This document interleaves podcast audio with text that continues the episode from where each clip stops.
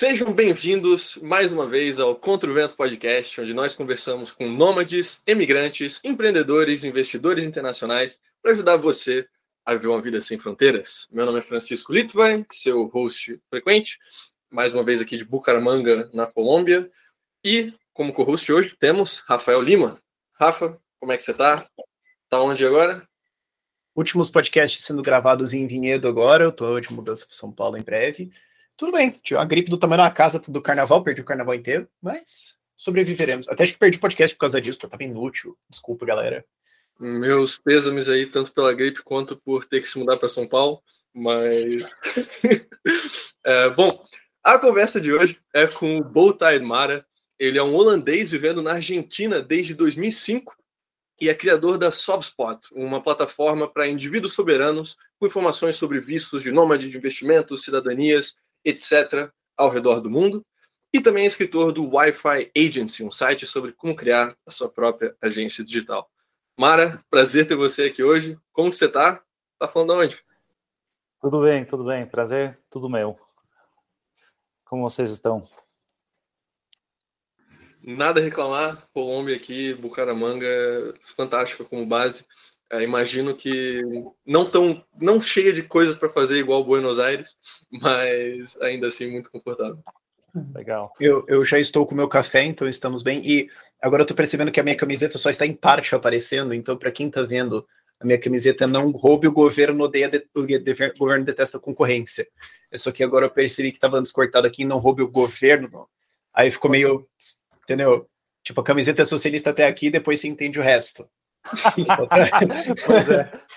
é. Aí você fica tipo, não, como é que. Ah, então deixa eu, deixa eu só mudar o frame aqui um pouco para evitar cortes favoráveis. Não, não tem tudo pelo governo. É. Mano, você que fez essa camiseta ou, ou você. Não, não, não. Eu, é... Não, a gente vendia ela quando a gente tinha loja de camisetas, a gente vai voltar a ter ideias radicais. E essa estampa aqui é do Bruno Souza. A gente estava falando antes do Gilson Marques, né? Que é desse quadro, que é do deputado federal libertário que foi eleito no Brasil. Sim. o slogan do Imposto Roubo. Isso aqui é do outro cara, que era deputado estadual, concorreu federal também, não, infelizmente ficou não dando, uh, por muito pouco, mas também era um deputado estadual, também libertário, do mesmo estado de Santa Catarina. Então, é... Santa Catarina é um capistão brasileiro, bicho. Não tem o que fazer, não. E, e, essa camiseta aqui, quando a gente ia à loja, era a que mais vendia, porque é, é, é, óbvia, é muito legal. E eu lembro que uma vez eu estava num shopping em São Paulo, completamente aleatório, andando assim, uma senhora uns 70 anos de idade, que obviamente não fazia a menor vaga ideia de que eu era, me parou e falou: Essa camiseta é muito boa, é verdade. eu pensei, o que está acontecendo demais. Não, não é só na bolha, né? Não, não é só na bolha, é uma mensagem que todo mundo olha e fala, pô, errado não tá, né, cara? É, tem que lançar uma loja virtual com isso, porque eu acho que, inclusive, Não, aqui voltando, na Argentina voltando, uh, teria sucesso se vocês mandam internacionalmente, né? E depois a gente tem que poder receber também. Isso é uma questão aqui que não está ah, tão simples, não.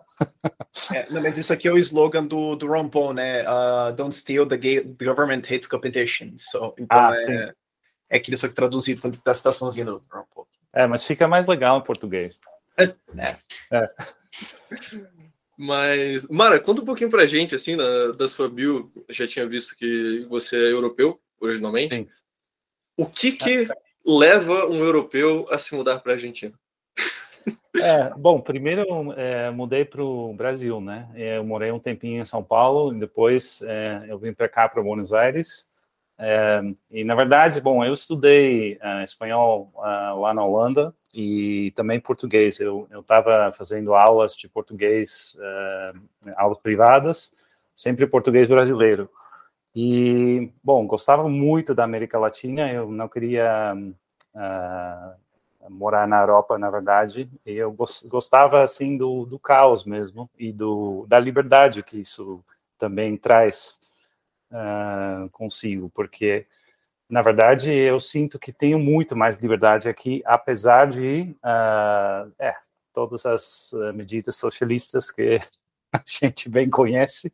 Mesmo assim, eu sinto menos o peso do Estado do que uh, na Europa, por exemplo, onde está tudo mais arrumadinho, está tudo funcionando uh, ótimo, mas ao mesmo tempo uh, eu, eu não me senti, sentia tão livre como aqui.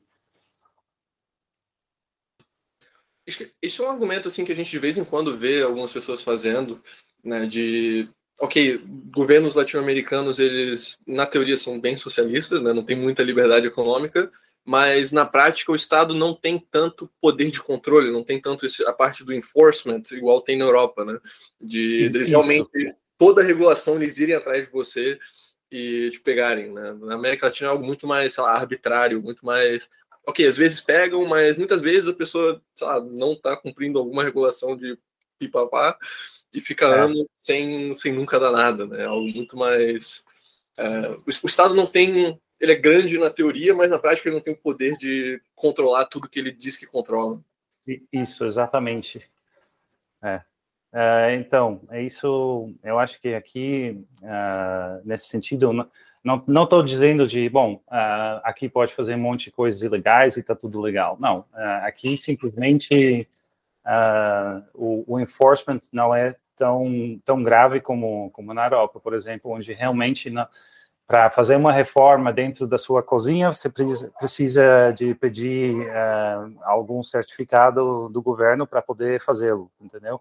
Aqui por exemplo eu modifiquei tudo na minha casa Uh, inclusive juntei uh, duas casas aqui e tudo sem nenhum pedido, porque nem podia pedir uh, esse permisso de, de, obra, porque onde eu moro são oito unidades e ninguém na história de todas essas oito unidades jamais pediu algum documento assim, e você só pode pedir sobre todas as alterações. Então, se eu fosse para o governo agora, falando, olha, eu quero, quero fazer essas alterações, bom, mostra os planos atuais. Não existem.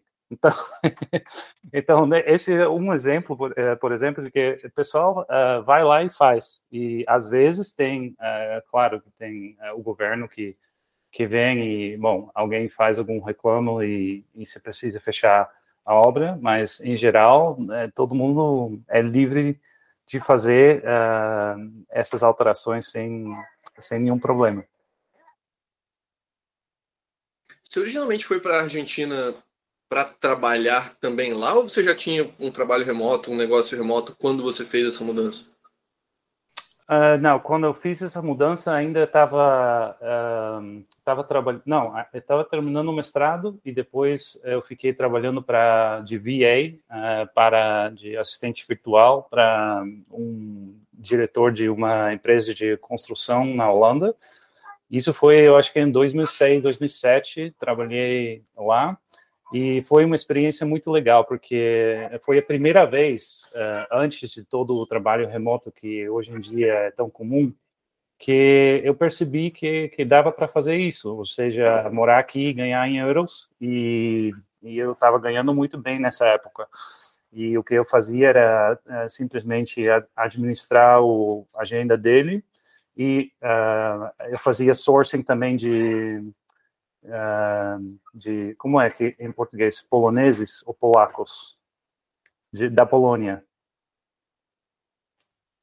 É, eu, os, dois, os dois funcionam, talvez ah, os dois funcionam. polaco, mas duvido que alguém que se ofende com isso está assistindo a gente. Tá, ótimo. É, não, eu, porque em, em, em, espanhol é polaco, mas uh, não uh, não lembrava em português. Bom, e também fazia sourcing, por exemplo, de pessoal de construção lá e conferências dele, sei lá, e os servidores uh, dentro do escritório também, tudo com remote assistant e, e foi muito legal essa experiência. Bom, no final foi tudo um Ponzi que caiu, porque ele estava subcontratando tudo e explodiu tudo no final. E aí eu fiquei sem emprego e pensei, bom, agora eu vou ter que estabelecer minha base aqui. E, e come, aí comecei a errar, porque pensei, bom, ah, vamos vamos ser tudo tudo bem, vou começar aqui trabalhar numa empresa. E aí uh, comecei a aprender de marketing digital e tudo mais.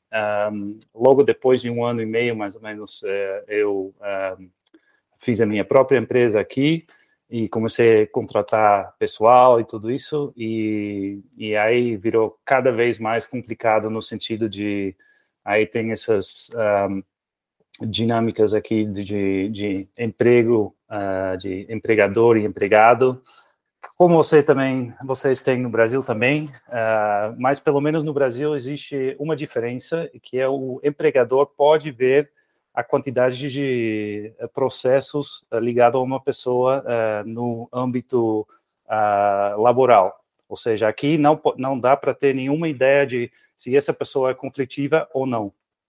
no Brasil, você sim. a pessoa na cega. Você não é. pode saber você não pode saber, essa informação é privada ou, ou, ou é muito difícil de achar. É, ou seja, não tem uma base de dados como no Brasil que você, como empregador, pode ver: olha, essa pessoa nem tem que vir para a entrevista porque. Já é, é, 50 empresas onde está trabalhando. É, pois é. Então, tem muito, é, muita pessoa aqui que uh, deixa passar esses três meses, porque uh, o contrato uh, que ainda dá para para terminar são três meses e depois disso uh, o pessoal está fixo. E, bom, depois desse momento é muito mais difícil despedir e também, uh, em geral, uh, esses empregados que você depois depois termina o contrato, eles terminam fazendo sempre algum juízo laboral e é sempre sempre vai em contra da empresa, porque o empregado sempre tem a razão, né? Então, isso aconteceu uh, algumas vezes uh, também na minha empresa e depois uh, decidi simplesmente colocar tudo fora da Argentina. sim, trabalho com argentinos, mas tudo com contratos internacionais, ou seja, é tudo através de uma empresa na, nos Estados Unidos. E, bom, pode demandar essa empresa se quiser, mas é muito mais difícil. E também trato de não trabalhar numa localização uh, em conjunto, porque isso também uh, provaria mais essa uh, relação laboral. Isso. É. é. Então, assim, acho que já está meio que desenhado para o nosso público o tema assim, do, do resto do podcast, né? O porquê a Argentina é atraente. A Argentina não é um país atraente para você ir lá e, sei lá, pegar um emprego ou contratar pessoas CLT, né, como empregados mesmo. A Argentina é um país interessante quando você tem clientes fora, quando você tem renda vinda de fora, é, quando você está vivendo em euros, em reais, etc. E está aproveitando o estilo de vida lá, mas não para sair contratando argentinos depois tomar processo na cara. Né? Isso, exatamente. Mas... Salvo no caso de multinacionais que têm uh, bastante dinheiro para todas essas coisas uh, legais. Uh, aí, por exemplo, tem várias multinacionais que agora estão um, um, relocating na Argentina porque o mão de obra é muito barato aqui. Mas é, fora desses casos, eu, eu, diria que não, que, que só um, fazendo negócios fora da Argentina, mas uh, e trabalhando ou morando aqui trabalhando com argentinos, uh, porque a qualidade é, é, muito boa em geral. Uh, muito, muitas pessoas falam inglês, tem muito uh, programador muito bom, um, e nesse sentido é, é, é, muito legal trabalhar com, com o pessoal daqui. só que tem essas questões laborais mesmo que, que vem já de, de larga data do, do peronismo, né? Que isso ainda não mudou. Também tem a questão cambial, né? Que é uma coisa que muitas vezes a gente não tem muita ideia como funciona se a gente não foi para a Argentina. Mas poderia explicar um pouco mais assim, como que é essa questão de dólar blue e dólar oficial e é, como funciona para conseguir dinheiro na Argentina? É, isso tudo surgiu porque uh, o governo uh, colocou um, lim, um limite de uh, quantidade de dólares que o pessoal pode comprar legalmente por mês. Então, o topo está em, em 200 dólares por mês, uh, que é o máximo que você pode comprar pelo banco. como o argentino é muito dolarizado e, e, pensa e, e faz poupança em dólar, isso foi diretamente um problema, porque a grande maioria das pessoas, se tem algum peso sobrando, uh, vai comprar dólar. Uh, então, isso uh, virou um, um, mercado paralelo, onde tem outra taxa, que é quase o dobro do, da taxa oficial, do dólar peso, e Uh, e a maioria, a, a, maioria das pessoas só se move nesse mercado. Uh, nem compra mais oficial, porque inclusive está tudo uh, monitorado e, e tudo mais difícil comprar por lá, menos se você é político, aí tudo bem, pode comprar, inclusive familiares podem comprar dólares nessa taxa uh, do governo sem nenhum problema, mas o resto dos meros mortais não, e precisam ir para uh, essa outra taxa que é, que é o dobro. Bom, e para conseguir uh, os pesos ou os, os, dólares, porque no meu caso, por exemplo, eu sempre uh, preciso de pesos aqui, porque eu, eu, não faturo localmente, então sempre é trazendo dólares de fora, uh, trocando aqui e por peso.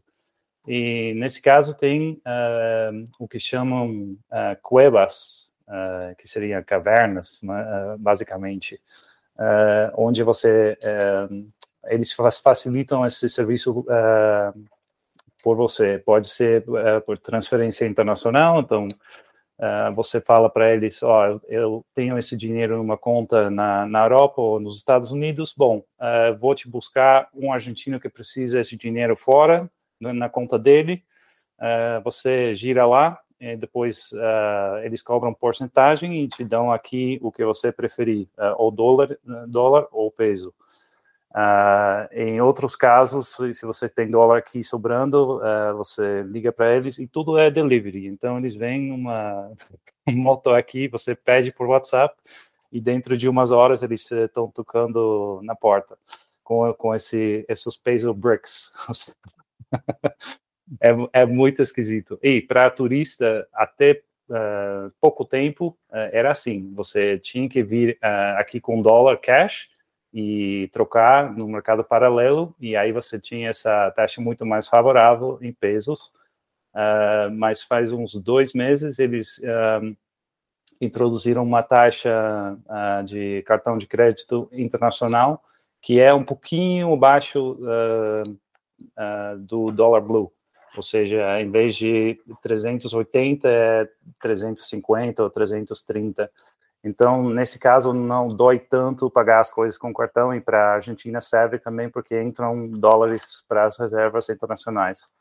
Uh, então, aí eu acho que isso foi uma boa jogada deles, que uh, pelo menos uh, entra um pouquinho mais de divisa internacional.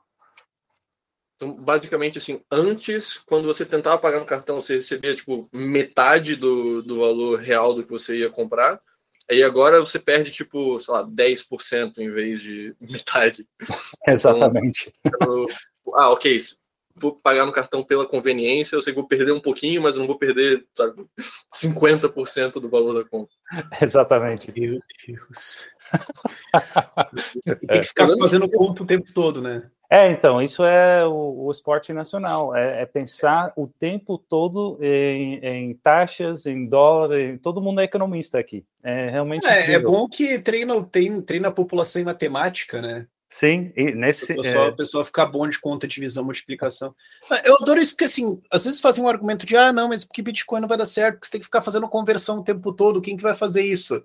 Uh, isso é normal em qualquer país com hiperinflação. E daí, é. com Bitcoin, você poderia tipo, evitar isso. Exatamente.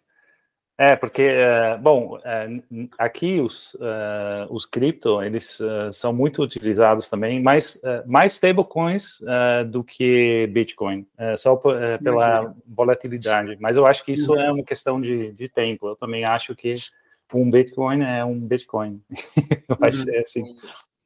É, o, quão, o quão comum é isso, aliás, tipo, o mercado cripto aí, só para ter uma noção, já que a gente entrou nisso? Não, é, é bastante comum uh, na, na população jovem, né? Por exemplo, uhum. tem, tem várias cuevas que eles uh, aceitam o USDT ou uh, alguma outra stablecoin, você manda para eles, eles te dão os dólares ou os pesos na mão. Uhum. isso é bastante comum já. E tá. entre, entre as pessoas também. por exemplo, conheço várias pessoas que um, depois de receber o pago, por exemplo, numa plataforma como o Deal, eles uh, retiram esse dinheiro em stablecoin uh, na Binance, por exemplo. Hum. Uhum. Então você basicamente consegue fazer o on e off ramp de cripto diretamente para os tijolos de pesos sem problema. Sim. Exatamente. Mas tem muito problema considerando as outras alternativas, né? Tipo, Sim. Dá um trabalho, mas tudo que envolve dinheiro dá trabalho. Então, assim, tá meio even. É, e, e, tem pessoal que é muito inovador também. Por exemplo, eh, uma vez eu, eu tinha um cliente que ele falou, ele era despachante de, de aduana, e ele falou assim: uh, eu vou comprar um container de latinha de atum. E porque isso vai isso isso vai uh, valorizar mais do que do que a inflação. E ele tinha razão no final porque é, subiu muito mais do que a inflação. Mas é todas essas coisas que não fazem nenhum sentido em qualquer outro lugar do mundo uh, são provadas aqui. É. é. investir em basicamente qualquer coisa física né? Tem, isso é eu lembro que você tinha compartilhado uma estatística ridícula em um dos seus artigos ou tweets, etc., de que de cada 5 dólares existentes fora dos Estados Unidos, um está na Argentina, uma coisa assim, tipo, ah, 20% sim.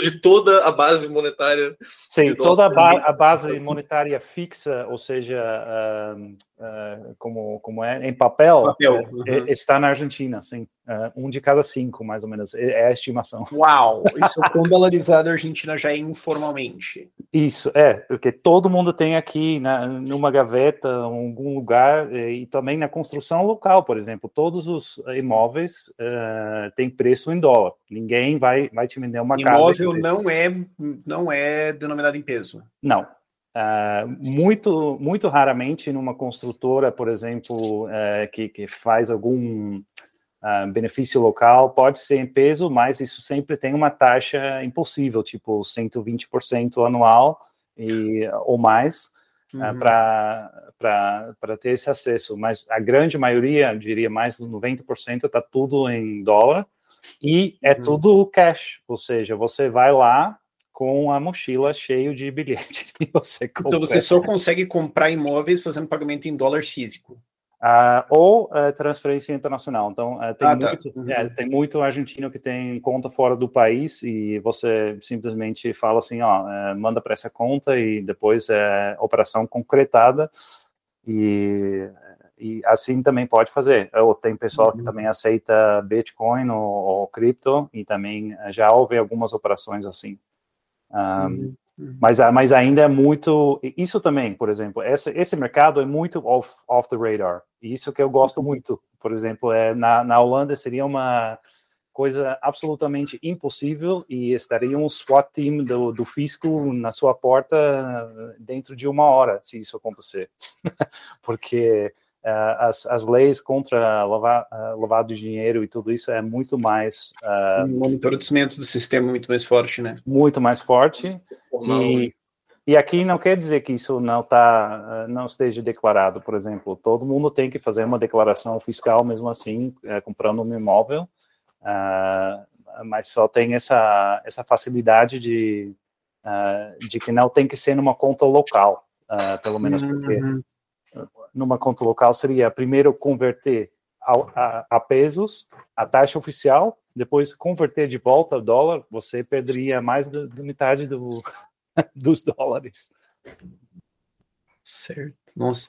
E o governo sabe disso, só não controla, porque sabem que se eles fizerem isso, é o fim da picada e acabou, o pessoal vai ficar puto e caiu a república basicamente. É, então, isso, uh, o, o, Macri foi o último em tentar, né? Uh, mas durante os anos 90, eles tiveram uma, uns 10 anos, uh, que eu acho que foi em 90, 90 ou 91, que eles decidiram fazer o PEG uh, de um a um. Ah, sim, foi, o, foi a época do, do currency board e tal. Só tô dizendo, tipo, essa coisa das declarações, tudo mais imóveis e tal. Tipo, o governo poderia até tentar banir isso e fazer alguma coisa assim, mas eles sabem que o pessoal fica tão puto que não ia dar certo. Eu imagino é. alguma coisa assim, né?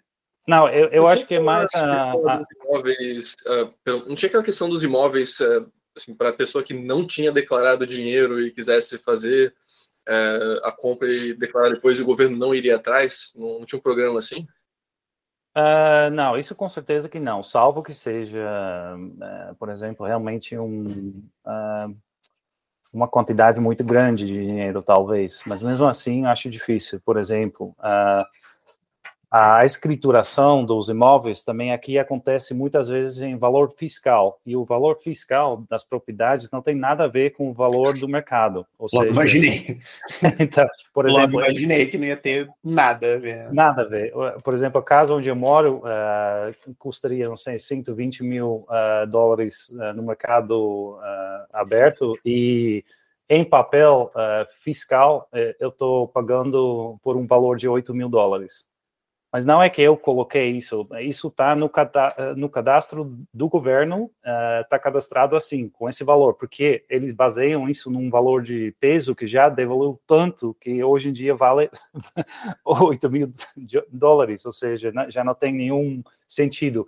Uh, Agora, uh, fazer a escritura sobre esses montos, isso é, é mais difícil, porque aí realmente tem que está mais próximo ao, ao, valor de mercado, porque senão todo mundo vai saber, olha, esse cara está tá mentindo, está fazendo qualquer ah. coisa, mas pode, é, tipo, colocar é, um 20%, um 30% menos é, sem nenhum problema, e você dá esse 20% ou 30% abaixo da mesa a, ao vendedor, por exemplo. Isso uhum. acontece uhum. muito também. Ok, eu lembrei o que, que era que eu queria me referir antes, é aquele conceito do apartamento blanqueio. Ah, sim. Que você tinha falado. Tem como explicar um pouquinho sobre, sobre é, então, cara, como, como cada governo sempre tem mais dificuldade, mais e mais dificuldade de recaudar dinheiro uh, em imposto, eles sempre, e sabem que todo mundo tem um monte de dinheiro fora do país, uh, eles sempre uh, tratam de criar novos incentivos assim de de blanquear uh, dinheiro, ou seja, de, de, legalizar dinheiro não declarado. Uhum. Uh, o Macri ele fez isso uh, e nesse governo eles eles também começaram o ano passado, mas já terminou. Esse, esse essa janela em geral são uns meses que você pode declarar e tem alguns apartamentos o tipo de propriedade que está apto para esse tipo de uh, investimento. Então, uh, você só paga uma taxa uh, punitiva de 5%, porque você, em teoria, nunca pagou impostos sobre esse dinheiro, e com isso estaria blanqueado. a questão é que eu conheço vários amigos que fizeram isso com o governo do Macri, por exemplo, e um, e depois você sempre é o alvo do fisco, porque então o, a Receita Federal aqui, que, que chama a FIP, eles uh, ficam sabendo que você tem dinheiro fora, e então é tipo, ah, esse cara. Você é auditado o tempo todo para É, a auditoria o tempo todo, é. esse cara tem que ter mais, porque ninguém vai declarar tudo. então, isso é efetivamente uhum. o que aconteceu. Então, basicamente, assim, tem projetos de investimento que você pode investir, sei lá, um apartamento novo que conta com um apto blanqueio, que daí você pode Sim. comprar ele com dinheiro que você não tinha declarado antes. Você tem que pagar ali uma taxinha ali de 5%, porque ah, você Sim. não tinha declarado essa renda, e aí tá legalizado, mas Sim. depois eles vão ficar na tua cola, porque não, esse cara aqui é, deve ter exatamente. Mas, mas então, eu fiquei é, investigando um pouquinho, porque eu também queria é, investir em alguma propriedade mais agora, e na verdade não era muito atrativo porque a janela foi muito curta foram cinco eu acho que é, no começo de dezembro até uh, janeiro era 5%, depois em janeiro um 10 e depois até metade do fevereiro era 20% e depois já já não pode fazer mais o blanqueio e uh, e era só uh, empreendimentos novos e depois eles expandiram também para casas de segunda mão Uh, mas mesmo assim, tipo, correr o risco de ficar sempre uh, no visto assim do, do fisco, acho que não é muito boa ideia, não. É. Bom, a gente falou bastante coisa sobre como obter dinheiro e o, né, o câmbio e tudo mais relacionado aos tijolos de pesos. Acho que isso naturalmente leva a gente para o tema de como que é o custo de vida na Argentina atualmente. Assim, a gente sabe que, ok, é mais barato comparado com o Brasil de forma real, mas assim, quão mais barata é a vida na Argentina? Uh, eu acho que isso depende muito da sua situação residencial aqui, porque uh, se for residente, uh, mesmo temporário, você em geral pode conseguir um aluguel em pesos, que é muito barato, ou seja, uns 300 dólares mais ou menos, e você pode ter um, um apartamento bastante bom por esse preço. Uh, depois, se você não tiver uh, residência, aí já fica muito mais caro porque você vai para um mercado em dólares de, de aluguéis um, temporários e isso uh, é, pode custar uns uh, de 500, 600 até 1.200 de, uh, ou muito mais, dependendo do nível de luxo que você quiser ter. todo o resto aqui é muito barato, ou seja, com, comer fora, beber, tudo, tudo é barato. Inclusive, uh, se, uh, seguro uh, médico, tudo isso é, é, barato também. E eu acho que para brasileiro é mais fácil, né? Porque como vocês são do Mercosul, pode vir aqui e simplesmente pedir residência e pronto. a única questão negativa aí é que, em teoria, seria também residência fiscal, né? Mas, mas ninguém, ninguém leva, leva isso muito a sério, não.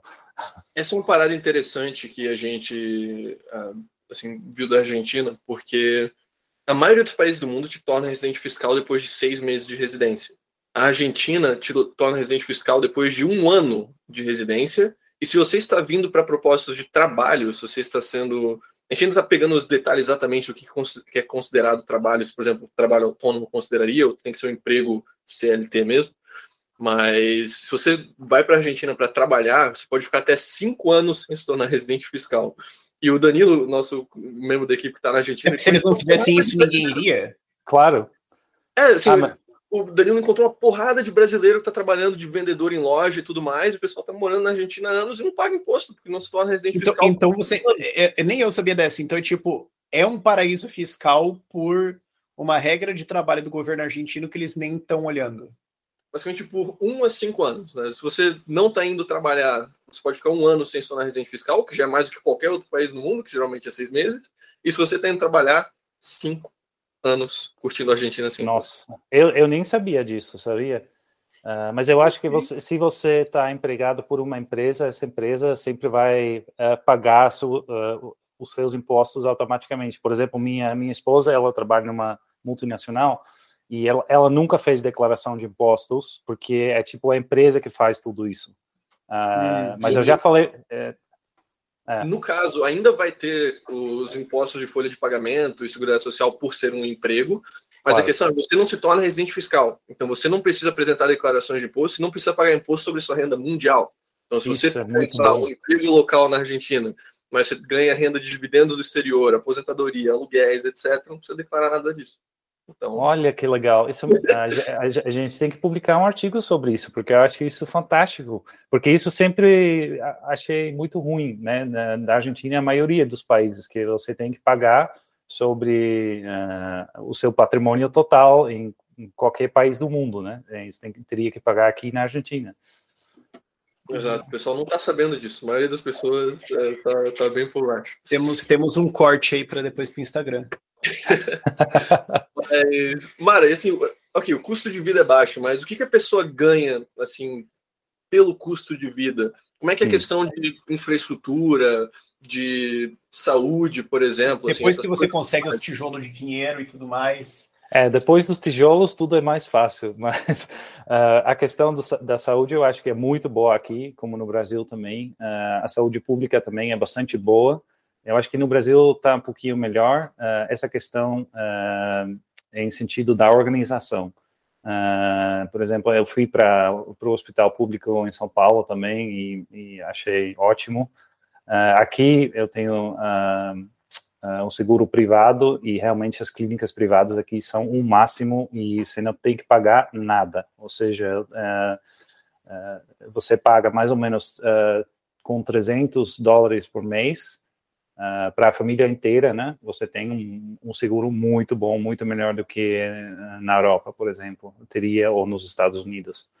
Uh, então, essa infraestrutura é muito boa, a, a, da saúde privada, né? Porque na pública você sempre tem tempo de espera, tudo, e Uh, também depende do, da gravidade do, do caso. Uh, e depois o resto, infraestrutura de, uh, de, de, ruas e de conexões e tudo isso, isso está mais ou menos, uh, ou seja, não está destruído, uh, mas as conexões internas, principalmente áreas, podiam ser bem melhores, porque hoje em dia tudo vai por Buenos Aires e é, é, não tem muita conexão sem ir primeiro por Buenos Aires, que é meio chato. Isso, por exemplo, se você quer viajar de, de Salta para Mendoza, que seria é, muito próximo, você primeiro tem que vir para Buenos Aires. Essas, essas coisas eles ainda não resolveram.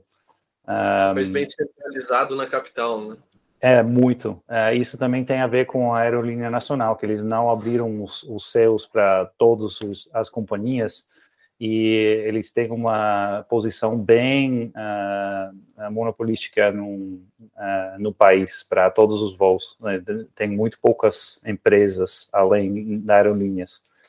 E eu acho que é, é comparável com o que era a Varig antes no Brasil. Uh, que depois depois de um tempo abriu para muitas muitas empresas e agora tem muita seleção né de uh, de empresas e e, é, e conexões também. É, de resto, eu acho que, ah, na verdade, eu tô, tô, tô bem satisfeito, assim, é, com respeito à infraestrutura. É, eu não preciso de muito, não, acho que a internet, a conexão aqui é muito boa, é, tipo 300, 500 megas, fácil, é, se você quiser, e não é muito caro também. Um, é, muito mais não precisa. Eu tenho duas conexões por via das dúvidas, mas mesmo assim, às vezes tem esses uh, uh, cortes de, de, energia e você não, não pode usar nada. Isso uh, antes acontecia mais. Eu tô, é, tô achando que isso esse ano vai acontecer muito mais pelas eleições. Sempre tem um pouquinho mais de caos no ano eleitoral. Coincidentemente, o mesmo acontecia em São Tomé. É, eu lembro dessa situação que é um país que é afetado por blackouts e ano de eleição começa a ter blackout o tempo todo. É, blackouts longos, o povo fica puto e né, isso afeta o resultado eleitoral. Engraçado. Mas o, acho que um fator também que o brasileiro sempre leva muito em consideração, assim, é um dos principais fatores é, em termos de imigração para brasileiros, é a questão da segurança. Como você avaliaria isso na Argentina? Ah, eu acho que dentro da capital realmente não tem nada de problema, uh, salvo se você for, uh, não sei, caminhar muito na vista com objetos muito caros, aí tem esse furto, né? O furto é o, o roubo mais comum aqui. por exemplo, uma vez eu estava com um amigo dentro do metrô e, e, a gente estava conversando e não, nem tinha tanta gente nesse vagão. E aí uh, a gente saiu e ele sentiu assim na mochila e ele falou: ah, Meu, eu não tenho mais o computador. Eles tinham, tinham tirado o computador uh, da mochila dele e a gente nem percebeu. E eu estava falando com ele, ou seja, era uma coisa realmente de arte. Cara, uh, ficaram bom, hein? É muito bom. Então, é, então, por isso, né, essas coisas tem que ter cuidado de, de sempre olhar os pertences, mas uh, fora disso, você pode caminhar aqui às quatro da manhã, uh, meio bêbado, e não vai acontecer absolutamente nada. Uh, nesse sentido, é, é, muito menos perigoso do que se perder no Rio, por exemplo, o que já mas, aconteceu tipo, comigo tem... uma vez. Você tem o risco de furto, mas não é assim crime violento, assassinato, assalto, arma cara, etc. Não, pelo tipo... menos aqui dentro da, da, cidade de Buenos Aires, não. Uh, nas uhum. aforas, uhum. na, na periferia, sim, isso acontece muito mais, uh, mas uhum. sempre, em geral, com moradores de, de lá mesmo. Uh, então, o pessoal uhum. que trabalha volta para casa e tem... É, eu, eu tive é. uma amiga que ela foi aí para Buenos Aires, que ela foi gravar algumas coisas e tudo mais, ela falou que, mas, mas nas periferias ela não se sentiu confortável, mas também ela é uma mulher, então, né... É, não, eu acho que para mulher. Eu e o Chico sempre, a gente se garante agora. É, sempre a questão mais complicada, simplesmente por uma questão de defesa pessoal. Um, é, é, Uhum. Não, não, não é que acontece muito, mas mesmo assim eu sempre uh, iria com alguém uh, mais pelo machismo do que outra coisa, uh, no caso de mulher, né? se for muito tarde de noite você não vê ninguém, melhor não arriscar, né? mas enquanto a roubos violentos, como você vê muito no Brasil, com, com armas e tudo isso, isso não é muito comum aqui menos nessa zona da, da periferia, e mesmo assim é, é bem assim, ó, entra numa casa também com armas, é, é, coisas assim, mas para o, o, turista não, não tem muito para temer. Uhum. Uh, e no interior é, é, menor ainda. Por exemplo, numa cidade tipo Mendoza ou Salta, uh, isso, isso é menos comum ainda. Uhum. É, uma coisa também quando tem esse aqui no Brasil está tendo agora, né? É quando tem essas situações econômicas assim, especialmente quando você tem gente que mais claramente tem grana e não tem. É, é sequestro, sequestro relâmpago, essa coisa assim, tipo, pega alguém, força o cara a fazer um monte de transferência e tudo mais, devolve, esse tipo de coisa acontece ou não? Isso acontece muito com uh, com o pessoal mais velho, assim, tipo, eles fazem uma, uma historinha e, e, por exemplo, caem nisso e depois uh, terminam sendo estafados. Uh, mas antes. Ah, mas aí você está falando uma coisa mais fraude, eu estou dizendo mais tipo, é, mais, cara sequestro mesmo. Mais, mais fraude mesmo. E antes sim tinha mais uh, sequestro relâmpago, acho que foi nos uh, anos 90 e durante a crise de 2001, aí tinha um monte. eu ainda não, não entendo, porque se eles realmente quiseram fazer isso, seria muito fácil aqui, porque quase não tem privacidade nesse sentido, porque o RG de todo mundo está online Uh, se você é muito fácil pegar a identidade de alguém com uh, o que publica online e tem um monte de gente falando de dinheiro. Então, se realmente houvesse essa uh, essa inspiração, digamos, para fazer sequestro relâmpago, podiam bem fazer isso aqui. É, seria muito fácil, mas eu acho que simplesmente falta energia para isso, não sei, porque uh, ultimamente não, não, não tem acontecido para nada. Acho que também é uma questão mais cultural, né? Assim, você vê no, no Cone Sul, de forma geral, uh, Uruguai, Paraguai, Chile, etc., as taxas de homicídio são mais baixas. Assim, é algo... Sim. Uh, às é. vezes você tem países que são que são numa situação de pobreza bem grande e ao mesmo tempo são, são seguros. Assim, você tem esses outliers, tipo o próprio São Tomé, né? um país é. pouquíssimo, mas a, taxa de homicídio é quase nula. É, eu acho que é uma, uma exceção hoje em dia seria Rosário, que é, é, que é a segunda ou terceira cidade, maior cidade daqui, é, que realmente virou um centro é, para o transporte de, uh, de, droga em geral uh, para a União Europeia. Então tem um porto lá bem importante e, e tem uh, tem muita muitos gangs aí e, e, e, acontece bastante que tem tiroteio essas coisas em Rosário. Isso quase todos os dias. Tem alguns bairros lá que estão dominados que nem favelas no, no Rio, por exemplo. Por grupos armados e tudo isso. Uh, mas é a única cidade onde isso uh, aconteceu, isso foi uma, nos últimos 10 anos, que isso virou cada vez uh, maior problema e eles não sabem como resolver. Uhum. Já que a gente começou a falar um pouco de diferentes cidades, acho que gostaria de puxar aqui, assim, qual, é o seu top, sei lá, top 5, top 3 é, cidades na Argentina? Você mora em Buenos Aires, então imagino que Buenos Aires esteja alta aí, mas assim, como você ranquearia os principais melhores destinos da Argentina? Um, é, eu começaria com Buenos Aires, simplesmente por, é, pela quantidade de, de atividades, um, bares e restaurantes, etc. Uh, depois, uh, Mendoza, eu acho que é, é, muito legal. O Sul, não conheço muito, ainda preciso conhecer Bariloche, uh, mas isso eu tenho muita vontade de conhecer. Uh, e uh, fui várias vezes para Salta, essa região no norte também é muito linda.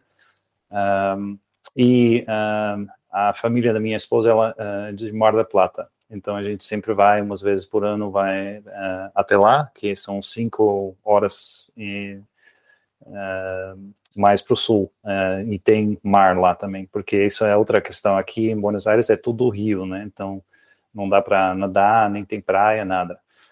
Uh, realmente tem, tem que ir muito mais para o sul e não é que nem no Brasil que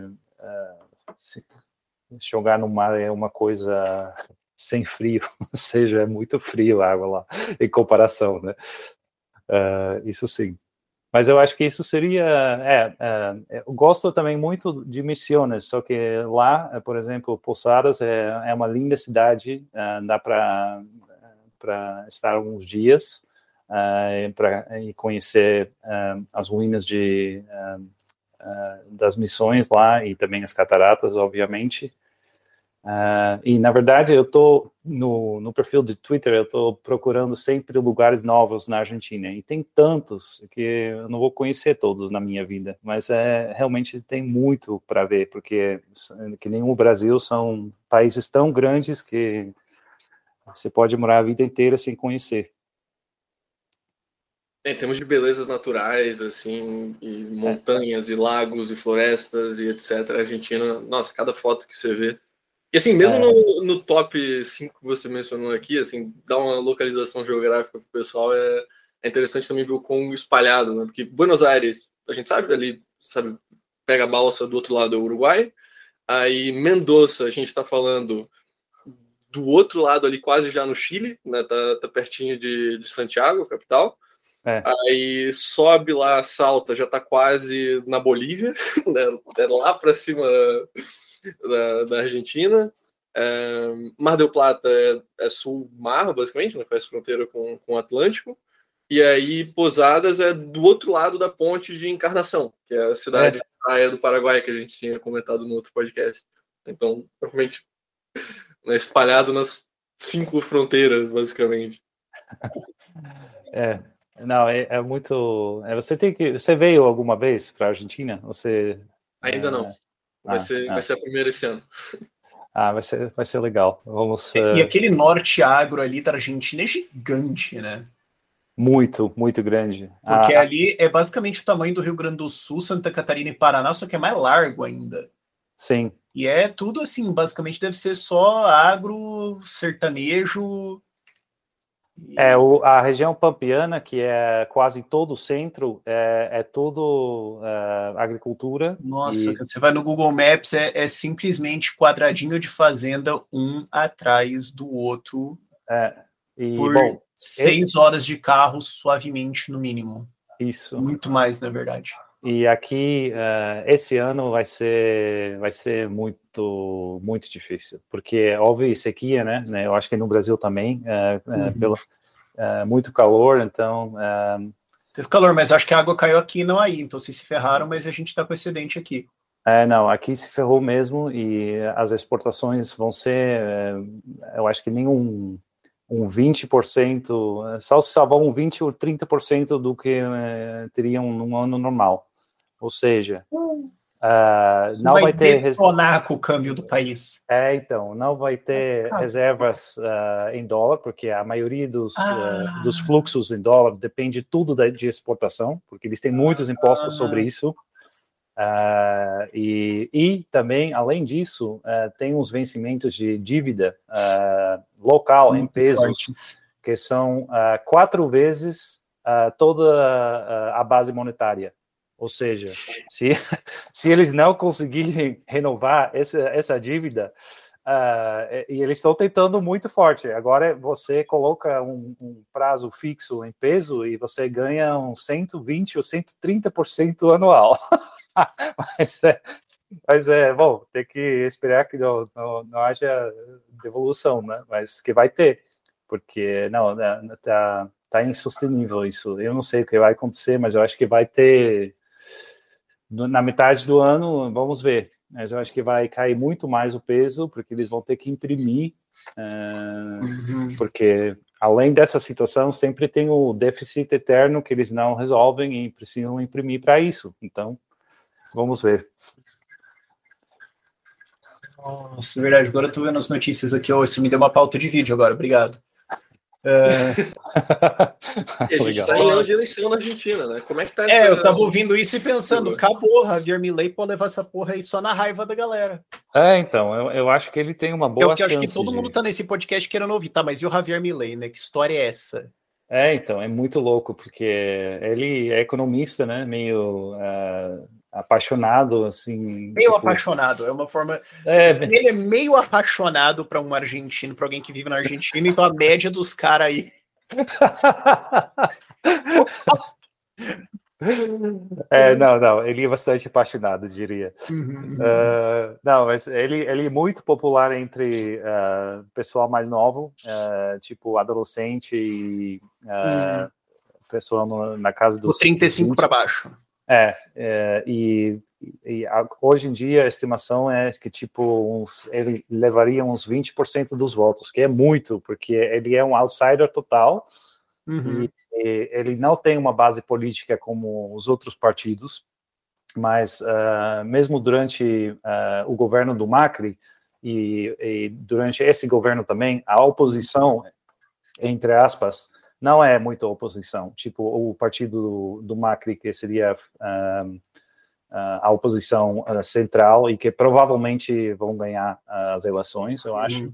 Mas eles votam tudo a favor dos kirchneristas mesmo, eles votam igual, igualzinho. Por exemplo, uh, houve uma votação agora, nessa semana, para digital... Ah, do Cambiemos, que é o, que é o partido do Macri. É, o Cambiemos, que é o partido do Macri. Uh, uhum. E houve uma, uma votação no, uh, nos deputados para a, digitalização, é assim? Digitização dos de todos os uh, art, uh, arquivos médicos uh, pessoais para compartilhar essa informação com o governo.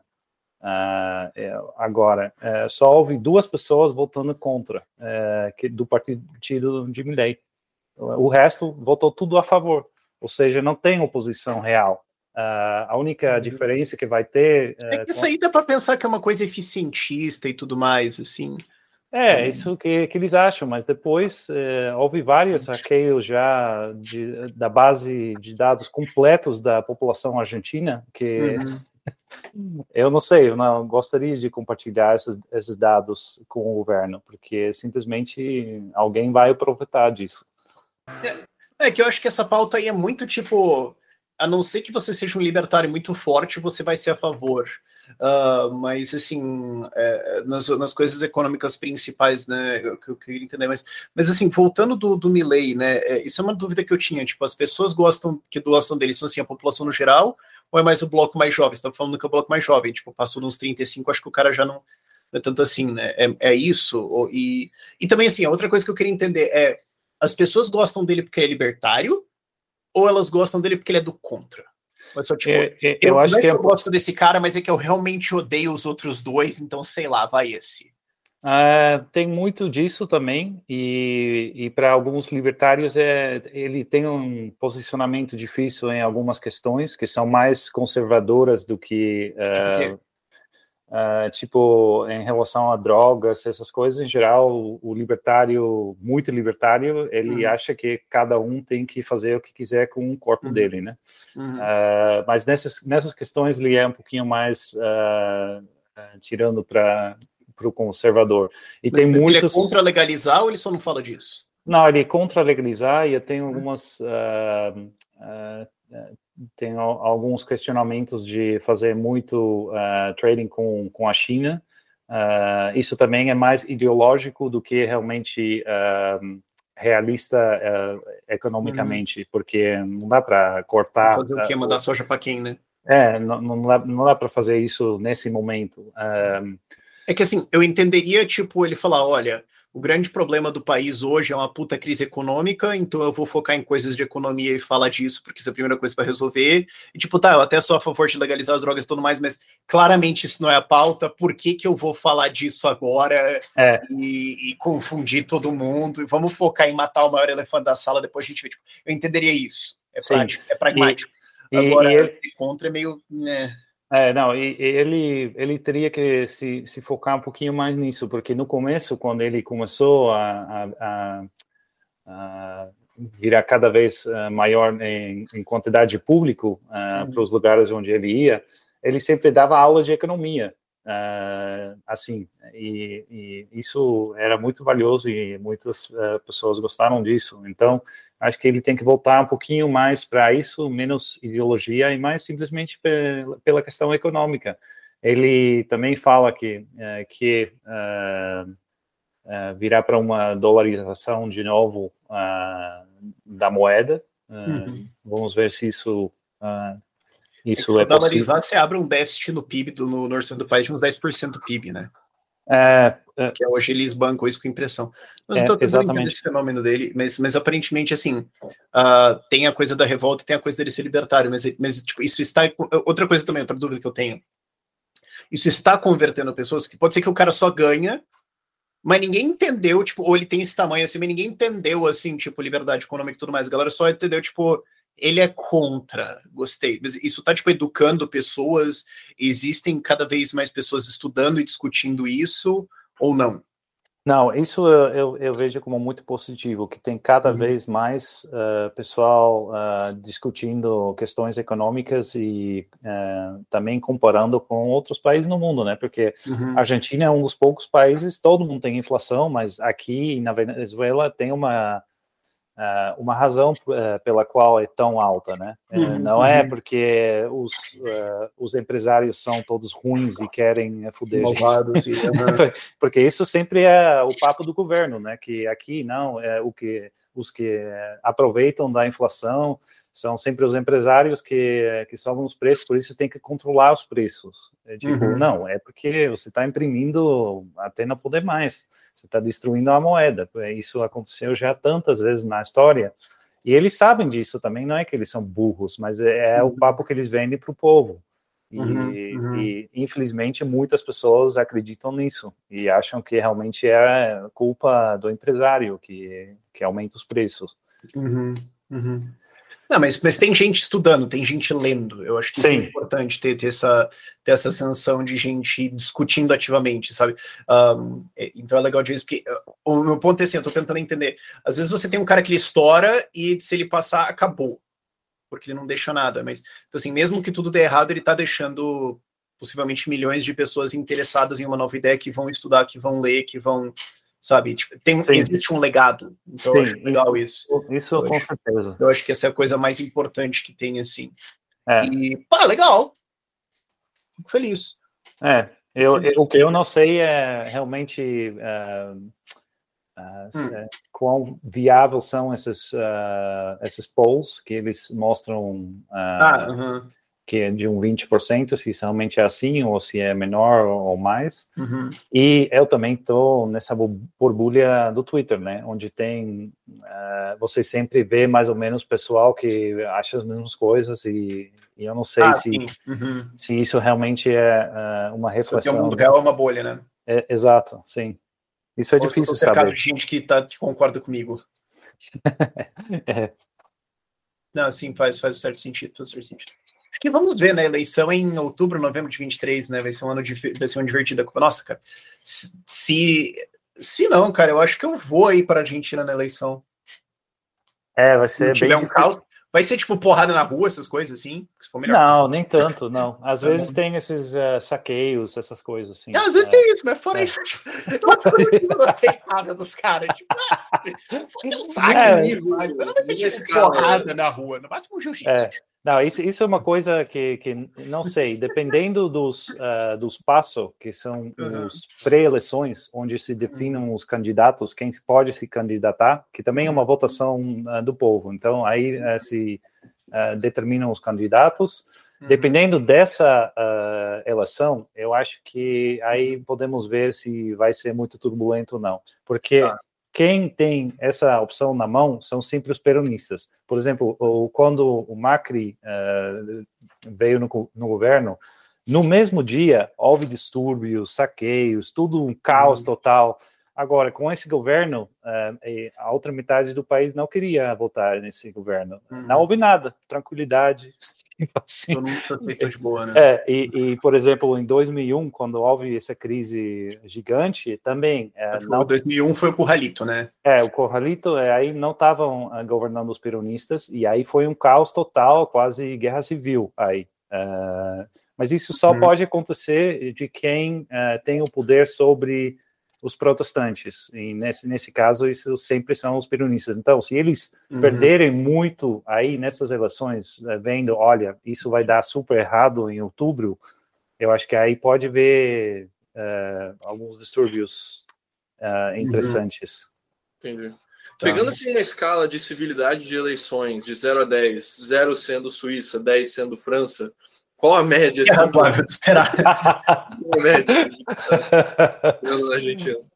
Ah, eu, eu acho que estaria na, na, na, média, assim, tipo, em, em, geral não acontece muito ao redor das eleições. Uh, uhum. Não, é, é, é, é, sempre depois, quando começar o novo governo, aí, aí começam. Uh, e aí vão fazer, se é outro governo, vão fazer de tudo para para fazer tudo mais difícil. Por isso também, por exemplo, se o Milley ganhar com muitos votos, eu não sei o que ele vai fazer, porque ele não tem essa infraestrutura política para ser governo. Uh, uhum. ele, ele tem algumas pessoas, tipo é, 10, 20, não sei, mas isso não é suficiente em todos os, uh, os cantos do país, é, principalmente nos lugares administrativos, que são todos os caras que sempre estão. Uhum. Uh, ele vai é, ter tipo, que. Se você ganhar, você vai nomear quem, né? Tá é, ele vai ter que pactar uhum. com, com essas pessoas, porque senão vai ser impossível. Foi meio assim, uhum. pelo que eu entendi, uh, o que aconteceu também com o Bolsonaro, porque ele uh, tinha que fazer muitos pactos com uhum. outros partidos para poder fazer um é, governo. É, o problema dele era mais Congresso, né? Porque você tem muitos partidos, né? Na, na Argentina, tipo, a não ser que o Campiemos vá lá junto com a Kirchner e e fica uma maluquice dessas, ele até consegue o Congresso. O problema seria tipo, tá, você vai ter que nomear, sei lá, 50 mil pessoas para o governo. Você tem 50 mil pessoas que você, que você confia. É, não. Vai ser difícil. Problema. Mesmo dentro do, do partido já assistente, isso é difícil, eu acho. O pariu é foda. É, uma outra coisa assim que se tem, né, essa rixa, digamos, entre Brasil e Argentina em, em vários aspectos, mas eu queria entender assim, um pouco mais da sua experiência morando aí, de como que o argentino vê o brasileiro, né, quando, e se tem muito brasileiro por aí também, assim, qual, qual que é essa relação? Eu acho que é uma relação bastante boa em geral. É, é, a rivalidade realmente é durante futebol. Por exemplo, uh, eu estava olhando aqui o partido com Croácia e pessoal aqui, todos os vizinhos, quando a Croácia fez o gol, yeah! sabe, assim, tipo, eu acho que é só no futebol mesmo que, que eles uh, têm essa rivalidade, e de resto, todo mundo vai de férias no Brasil, uh, e vice-versa também, aqui tem muito brasileiro, e, e, tem bastante pessoa também que fala português mesmo, e, uhum.